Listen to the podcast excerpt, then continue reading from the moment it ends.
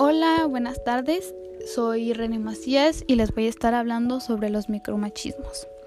Los micromachismos son términos que usan los varones a lo largo de la vida cotidiana, en el día a día, en alguna conversación que tengas con tus amigos, tu pareja, tu familia, etc. Y son aquellos que desde el discurso social no se podrían llamar violentos, abusadores o controladores, ya que más bien son acciones que te repercuten psicológicamente, que no son golpes, sino que son dispositivos mentales, corporales o actitudinales incorporados y automatizados en el proceso de hacerse hombres, que serían como hábitos de acción-reacción frente a las mujeres.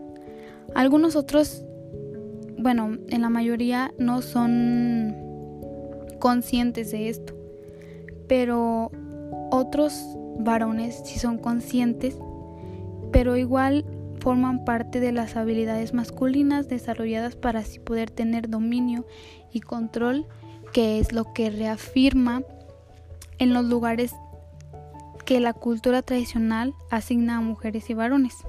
Los micromachismos se alejan mucho de la violencia física, pero a la larga tienen los mismos objetivos y efectos que son garantizar el control sobre la mujer.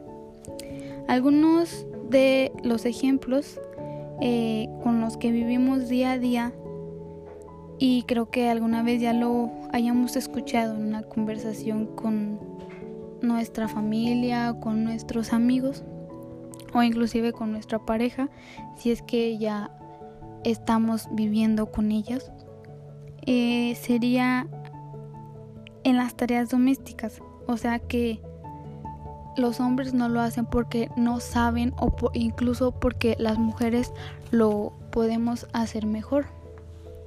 También uno de los micromachismos que se utiliza más en los niños es el rosa para las niñas y el azul para los niños.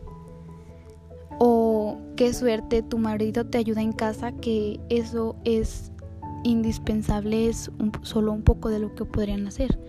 Incluso en el restaurante la cuenta es para él. También nosotras podemos pagarlo. Creo que eso nos ha pasado a todas en algún momento. Y bueno, es solo un poco de esto que se ve todos los días y todas las mujeres lo hemos pasado en su momento.